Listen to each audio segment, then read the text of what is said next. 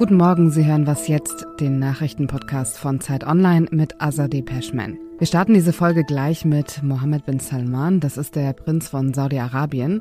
Außerdem beleuchten wir ein Thema, das zumindest gefühlt wieder aus den Schlagzeilen verschwunden ist, die Affenpocken nämlich. Los geht es aber erstmal mit den Nachrichten. Ich bin Anne Schwedt, guten Morgen. Bei der Wahl zum Oberhaus in Japan hat die regierende liberaldemokratische Partei von Ministerpräsident Fumio Kishida offenbar deutlich gewonnen. Die LDP sicherte sich laut Medienberichten auch ohne ihren Koalitionspartner die alleinige Mehrheit. Demnach kam die LDP auf 63 der 125 Sitze. Die Wahl wurde von dem Mordanschlag auf den früheren Partei- und Regierungschef Shinzo Abe überschattet. Er wurde bei einer Wahlkampfveranstaltung am Freitag erschossen. In Großbritannien hat eine weitere Bewerberin ihren Hut in den Ring um die Nachfolge von Premierminister Boris Johnson geworfen, nämlich die Außenministerin Liz Truss. Mehrere Medien zitieren sie mit den Worten, sie werde bei den innerparteilichen Wahlen der konservativen Tories antreten. Politische Beobachter zählen sie zu den engeren Favoriten. Mit ihr haben bislang elf Tory-Mitglieder ihre Kandidatur erklärt. Johnson war in der vergangenen Woche nach großem Druck auch aus den eigenen Reihen als Parteichef zurückgetreten. Redaktionsschluss für diesen Podcast ist 5 Uhr. Das Wort Paria meint Ausgestoßener und das Wort kann man auch auf Staaten übertragen. US-Präsident Joe Biden hat dieses Wort in seinem Wahlkampf genutzt und Saudi-Arabien als Paria-Staat bezeichnet. Nicht unbedingt ein guter Start, um Gespräche zu führen, könnte man meinen, aber vielleicht hat sich das ja mittlerweile geändert. Joe Biden reist nämlich diese Woche nach Saudi-Arabien, wo er auf den umstrittenen Prinzen Mohammed bin Salman trifft. Und dafür hat er schon recht viel Kritik bekommen. So viel, dass er sich jetzt vor seiner Reise in einem Gastbeitrag in der Washington Post gegen diese Kritik gewehrt hat. Was von den Gesprächen zu erwarten ist, das weiß Lea Frese, Nahostkorrespondentin der Zeit. Hallo. Hallo. Was macht Mohammed bin Salman zu so einer interessanten Figur? Mohammed bin Salman ist erstens jung. Der ist 36 erst. Offiziell ist er auch gar nicht König von Saudi-Arabien, aber de facto herrscht er heute über dieses Land, also auch über die größten Ölvorkommen der Welt. Und er ist angetreten, dieser junge Prinz, seine sehr konservative Gesellschaft umzukrempeln. Er sagt, er möchte dieses Land öffnen, ist aber gleichzeitig auch ein ganz harter Autoritärer.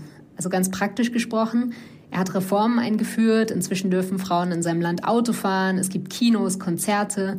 Aber seine Kritiker werden eingesperrt und zum Teil auch getötet. Du hast über Mohammed bin Salman einen Text geschrieben, den verlinke ich auch in den Show Notes. Er ist aber auch in der aktuellen Ausgabe der Zeit zu lesen. Da schreibst du, wenn Biden kommende Woche landet, betritt er das neue Saudi-Arabien. Du hast jetzt schon ein bisschen angerissen, wie es aussieht, aber Kannst du das noch ausführlicher beschreiben? Also wie dieses neue Saudi-Arabien unter Mohammed bin Salman aussieht? Ja, wenn Biden, wenn er da die Zeit hätte, praktisch einfach durch die Stadt zu gehen, dann würde er zum Beispiel in Cafés vorbeikommen, in denen Musik spielt, in denen Frauen und Männer nicht mehr getrennt sitzen, sondern zusammen, anders als es früher war. Er würde aber auch, hätte er die Möglichkeit, sich ein bisschen umzuhören, spüren, dass es eine Gesellschaft ist, in der es inzwischen auch viel Angst gibt, Angst zu sprechen. Also Kritik am Regime, gerade am Prinzen, wird nicht mehr deutlich geäußert. Es gibt natürlich, also gerade im Privaten werden natürlich auch Witze gerissen und es gibt, gibt lustige Spitznamen für diesen Prinzen und so weiter. Aber es ist ganz paradox. Früher war diese Gesellschaft, war das Land sehr viel verschlossener und viel strikter. Aber es gab einen gewissen Raum zu sprechen. Die Herrschaft hat sich einfach nicht bedroht gefühlt und man konnte so ein bisschen debattieren. Man musste ja nicht die Herrschaft an sich in Frage stellen, aber man konnte praktisch politische Fragen mit weniger Angst besprechen.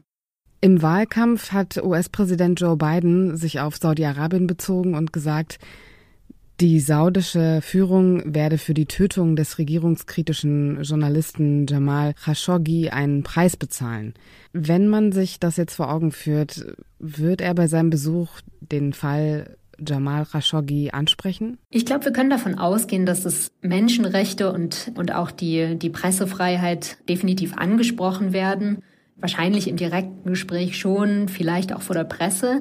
Das ist für beiden, glaube ich, auch wichtig. Er will jetzt auch nicht so dastehen, als würde er seine, ja, auch den moralischen Anspruch seiner Politik so völlig aufgeben.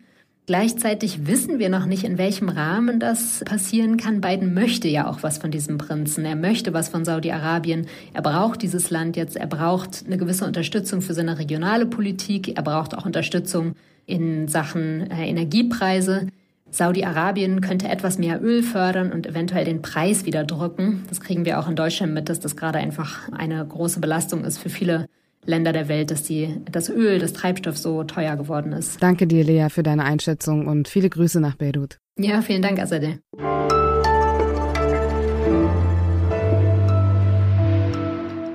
Und sonst so? Politik ist auch immer eine Form von Inszenierung. Die Fotos, die gemacht werden, tragen immer eine Botschaft mit sich.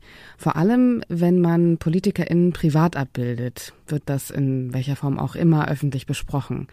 Deshalb fällt jetzt vermutlich auch das Bild von Sanna Marin auf, der finnischen Ministerpräsidentin. Es wurde nämlich ein Foto von ihr auf dem Instagram-Account des Ruisrock Festivals in Finnland gepostet. Da sieht man die Ministerpräsidentin lockerlässig mit Lederjacke in kurzer Jeanshose. In den Kommentaren darunter wird sie auf jeden Fall als Ikone und beste Ministerpräsidentin der Welt gefeiert.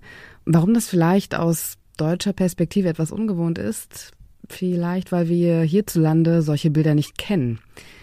Mir fällt jetzt auch spontan kein deutscher Politiker oder keine deutsche Politikerin ein, die oder der sich zum Beispiel auf dem Splash Festival hat ablichten lassen. Wobei unser Justizminister Marco Buschmann von der FDP, der produziert immerhin elektronische Musik.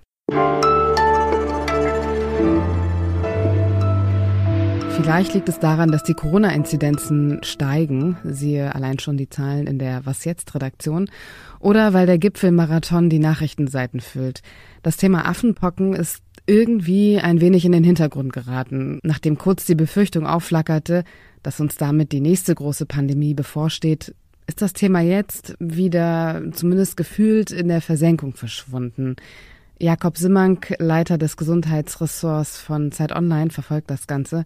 Jakob, teilst du meine Einschätzung? Ich denke ja, über das Thema wird nicht viel gesprochen. Da scheinen wir uns schon wieder so ein bisschen dran gewöhnt zu haben, dass da eine weitere Krankheit gerade zirkuliert, die aber, das muss man auch dazu sagen, doch eine andere ist als Corona. Ja, auf jeden Fall. Es hat auf jeden Fall auch andere Symptome aber es betrifft vor allem auch andere Menschen. Also Affenpocken, die sind vor allem unter Männern verbreitet, die Sex mit Männern haben. Liegt es auch daran, dass die Krankheit zumindest gefühlt weniger Aufmerksamkeit bekommt, weil dem Ganzen vielleicht auch so ein gewisses Stigma irgendwie auferliegt? Das ist eine sehr gute Frage. Also es gab zu Beginn des Ausbruchs, der ja vor allem, was die offiziellen Zahlen angeht, Männer betrifft, die Sex mit Männern haben gab es ein bisschen die Frage, ist das so ein Aufmerksamkeitseffekt, weil das eine Gruppe ist, die, sag mal so, häufig zum Arzt geht, oft über Schwerpunktpraxen sehr gut medizinisch betreut ist, viele dieser Männer und dementsprechend dort das auch irgendwie schneller und besser auffällt und bei bei heterosexuellen Männern oder Frauen halt nicht in dem Maße so schnell auffällt. Und ich glaube, das kann sein, dass es diesen Effekt ein Stück weit gibt, aber inzwischen deuten die Zeichen wirklich darauf hin, dass das vor allem in so einer Kerngruppe von Männern, die Sex mit Männern haben, kursiert, die sehr, sehr viele wechselnde Geschlechtspartner letztlich haben. Und das hat sich schon erhärtet. Und es gibt auch Modellrechnungen, die sagen, dass das der Grund quasi ist für den Ausbruch, dass es einige wenige Leute gibt, die sehr viele Sexpartner haben. Das RKI meldet in Deutschland über 1300 Affenpockenfälle und die Zahlen, die verdoppeln sich wöchentlich. Was kann man genau tun, um die Ausbreitung einzudämmen? Ich meine, das ist halt wie, wie bei Corona. Je weniger Kontakte einer bestimmten Art, in, in diesem Falle halt enger Körperkontakt, desto weniger Übertragungen. Und das heißt, dass man auf jeden Fall sensibilisieren muss gegenwärtig. Da sind sich auch alle einig dafür, dass ein gewisses Verhalten, zum Beispiel äh, Sexpartys oder oder derartiges halt ein hohes Risiko gerade birgt, insbesondere in Städten wie Berlin, die ja richtige Affenpocken-Hotspots geworden sind. Und dafür braucht es Aufklärungskampagnen. Die, die AIDS-Hilfe, mit der ich telefoniert habe, die macht viel in dem Bereich. Man hofft auch, dass die Impfungen, die jetzt dieser Tage beginnen, so einen Riegel vor die Ausbreitung vorschieben können.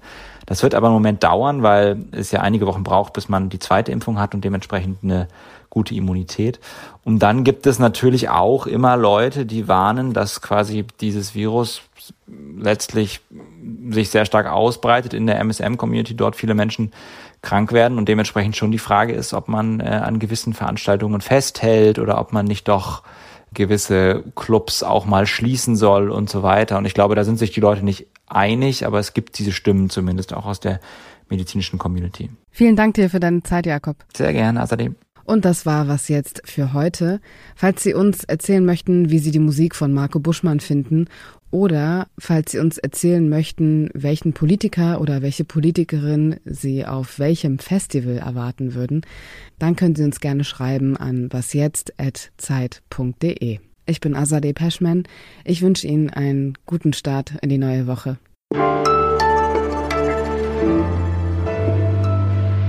Das Merkwürdige ist aber vielleicht, man kann sich ja nicht einfach so zurückziehen aus dieser Region. Äh, da gibt es ja. Sorry, ich muss nochmal neu anfangen. Das geht ein bisschen zu lang. Kein Problem, alles gut.